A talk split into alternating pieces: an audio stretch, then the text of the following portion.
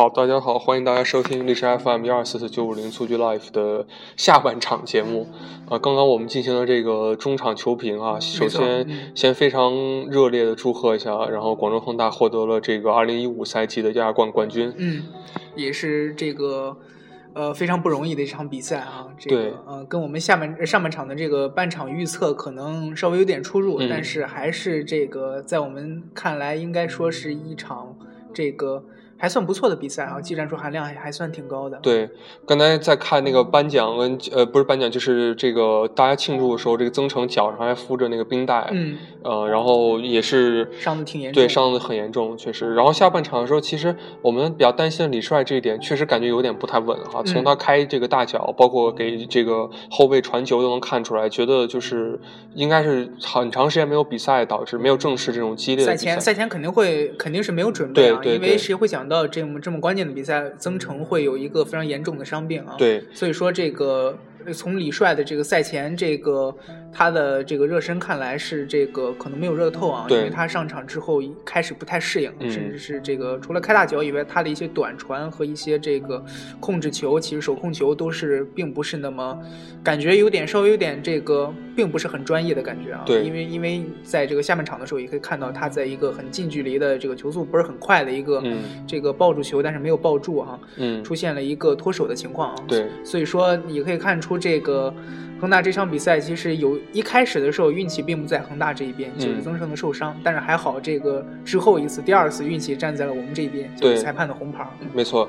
呃，在说这个之前，我们还是先按照比赛顺序来说，先说一下这个决定胜负的那个埃尔克森的那粒进球吧。嗯。呃，那那那个进球其实我们这边看的直播稍微有点延迟哈，然后那个但是看到那进球还是非常激动。那个我觉得是一个个人能力的体现吧。对，没错。嗯，那个球应该说是稍微有一点运气的成分，就是防守埃尔克森的后卫是刚好是绕前，并且他的也不是使用的铲球哈，只是一个想想断球的一个动作，但是没有断到。对，那么埃尔克森正好转身抹过了他啊，用外脚背的一脚射门啊，对，非常轻松啊。呃，并且也是追求角度打的死角，所以说这个进球的非常漂亮，也是锁定胜局的一球。对，其实我们可能大部分球迷，包括这个恒大的球迷，也会能感觉到埃克森这个赛季的状态其实并不是最好的。嗯，可能相较于这个之前一个赛季和再之前的一个赛季，我觉得埃尔克森因为这赛季受伤病影响，感觉发挥的并不是很出色。嗯，但是就是在这个关键的时刻抓住了这个机会，确实决定了胜负。嗯，让我想到了两。年之前的那个亚冠决赛，当时在主场一比一打平首尔 FC 的那场比赛，也是由埃尔克森抓住了穆里奇的一个长传，嗯，有点如出一辙的感觉，然后打进了制胜球。这次艾克森又扮演了这样一个角色，嗯，所以的话可以预想到下赛季应该他在恒恒大阵中还是会有一个主力的位置的，应该。嗯，还这还要看吧，因为埃尔克森刚刚续约嘛，所以续约好像到一九年，嗯，所以说那个恒大对于他来说，这因为这个进球嘛，肯定是非常的重要，并且是这个黄金的一球，所以说这个。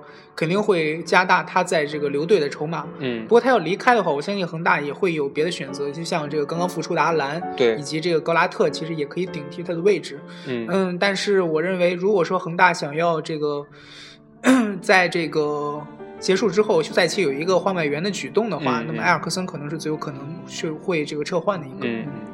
因为那个呃，现在来看，应该阿兰回归之后是接替这个罗比尼奥的那个位置，是吧？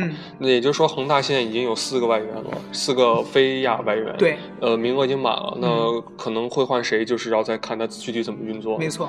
嗯，好，那那个再来说之后的状况啊，之后这个呃，埃尔克森取得进球之后，对方主教练有一个看不太懂的一个换人，对，把他的队长给换下了，然后也是一个很有威胁的一个中锋。嗯，呃，你觉得这这个举动是什么原因呢？因为我看到那名球员他并不是很想离场，当时还跟教练有一个争执。嗯，因为我觉得 他可能为了一个战术的考虑吧，嗯，因为这个下半场的时候，球队的可能中场的这个。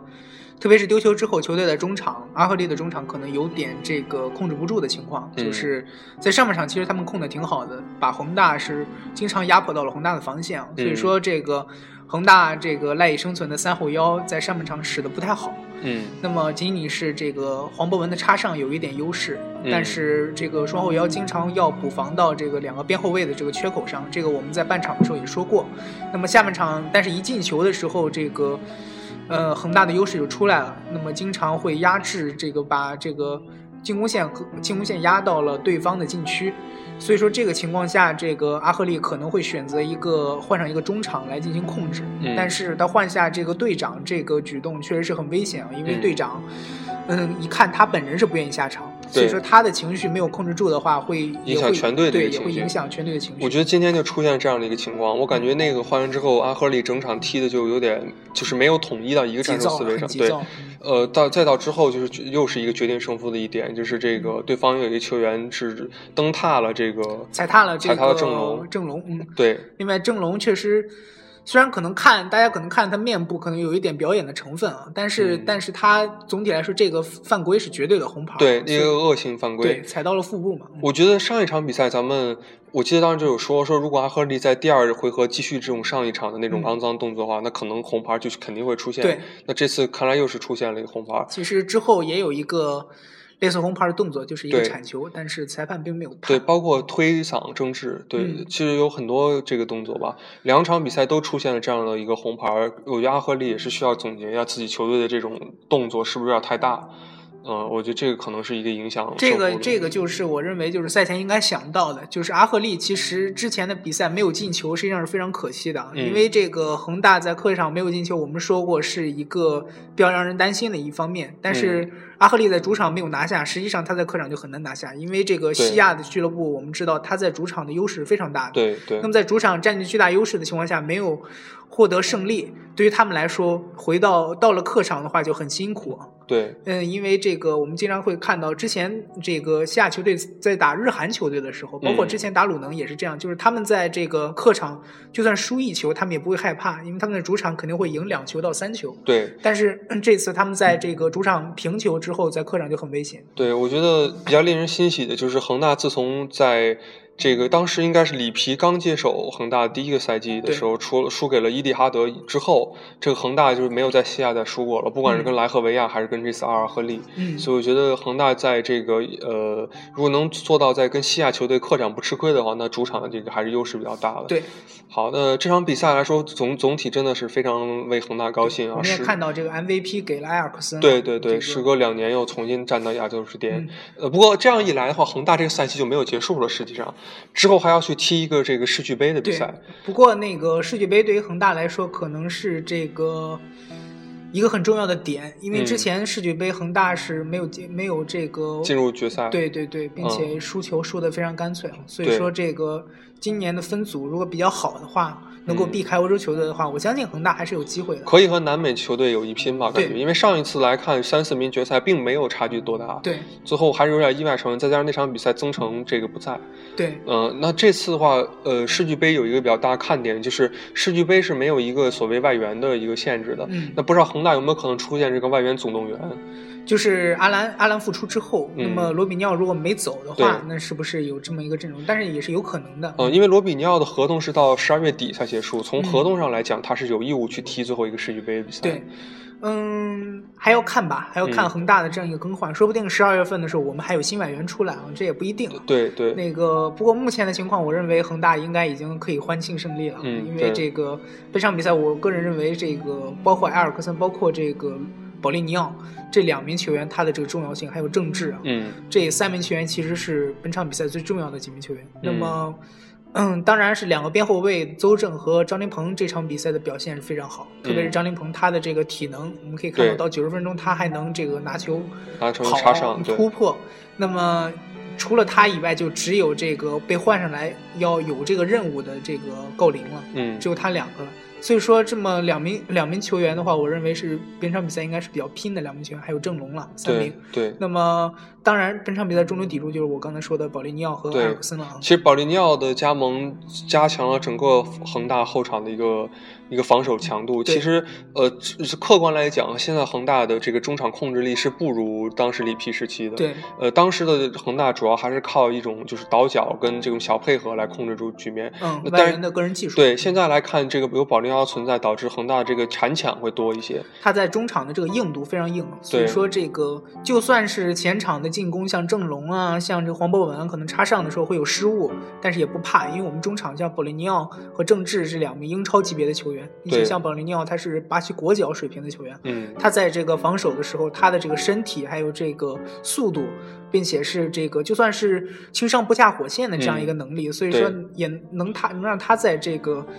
亚冠可能认为我们认为比较那个那么重要的比赛，他他的身体素质的优势就可以完全对。今天在八十多分钟的时候，他被铲到了一个脚踝，其实感觉一般球员可能直接就被铲下场了。嗯，他居然还能继续坚持，还能踢的跟以前水准不相上下。嗯，确实很厉害。对，呃，最后再说一下斯科拉里吧，他这个赛季半程接手，接替了这个我们当时都评价非常高的这卡纳瓦罗。嗯，呃，之后的话还是交出了令人满意的答卷，因为是没有任何一场失利。对，这是很难做到的一点，在半程之后接手。嗯，呃。嗯，所以你觉得这个呃斯科拉里的这个加盟和恒大未来的一个战术走向，你觉得会是一个比较好的合作吗？嗯，据我所知的话，许家印可能在签里皮之前就问过斯科拉里，对吧？第一选择是斯科拉里的，所以说这个说明恒大跟斯科拉里的沟通已经不是两三年那么简单了。嗯，所以说那么一直沟通，说明这个管理层对他来说是非常信任。嗯，那么从这次马云来看比赛的这个表现来看，马云似乎也比较喜欢斯科拉里的这个执教。嗯，那么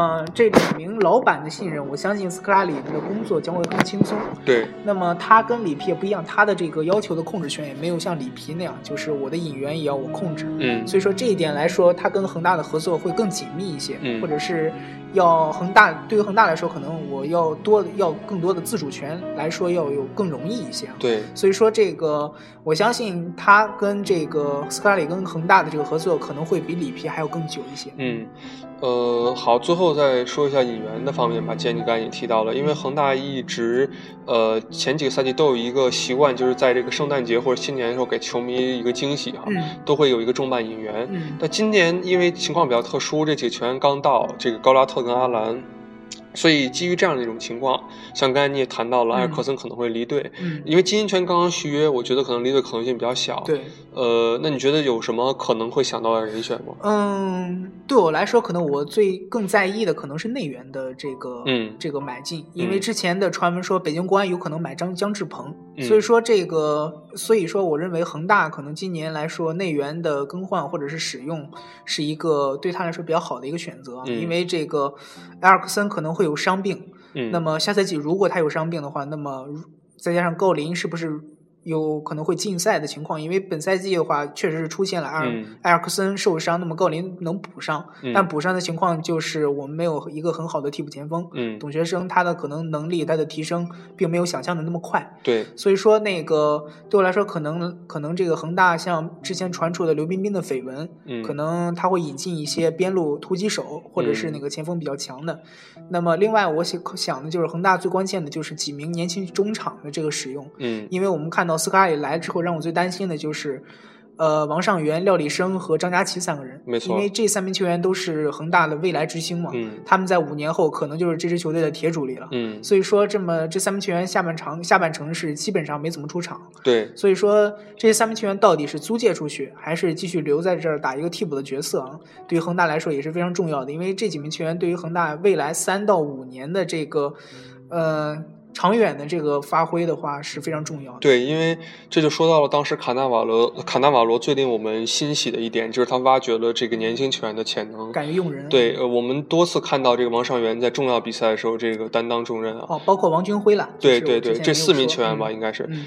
对，然后但是在这个斯科拉里接任之后，他还比较功利主义的选择了他比较就是呃有把握的球员，我觉得这也无可厚非，因为毕竟成绩有要求嘛。嗯。那但是这次很好，最后也是。对，最后也是拿到了这个最后的冠军，双冠。对，但是就是这四名球员，像刚才志宇说，未来会决定恒大的一个持续性的发展吧。所以还这点上来说，还是要在下赛季的时候继续观望。对，另外就是这个替补门将的问题啊，因为我们这场决赛也看了，这个李帅在下半场的表现，可能呃，对于某某些球迷来讲，可能不太尽如人意。嗯，那么在这个这样的情况下，这个如果增城还会有这样的伤病的话，那么替补门将的选择是不是更？呃要更稳妥一些。对，呃，因为我认为像恒大如果要呃打造一个十年内都是一个非常强的俱乐部的话，那么他的替补门将应该也是非常强的才对。对，呃，而且曾诚的年龄现在也不小了，他也不可能是长时间三十岁左右了。对。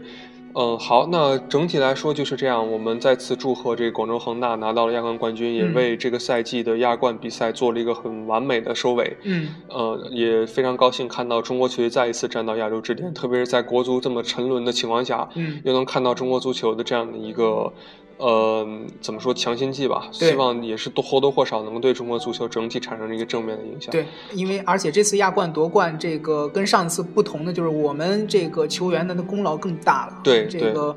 呃，经常在这个，特别是小组赛了，在单外援的时候，我们的表现依然是非常好。所以说，恒大的中国球员其实这一届亚冠他们的提升是最大的。对，没错。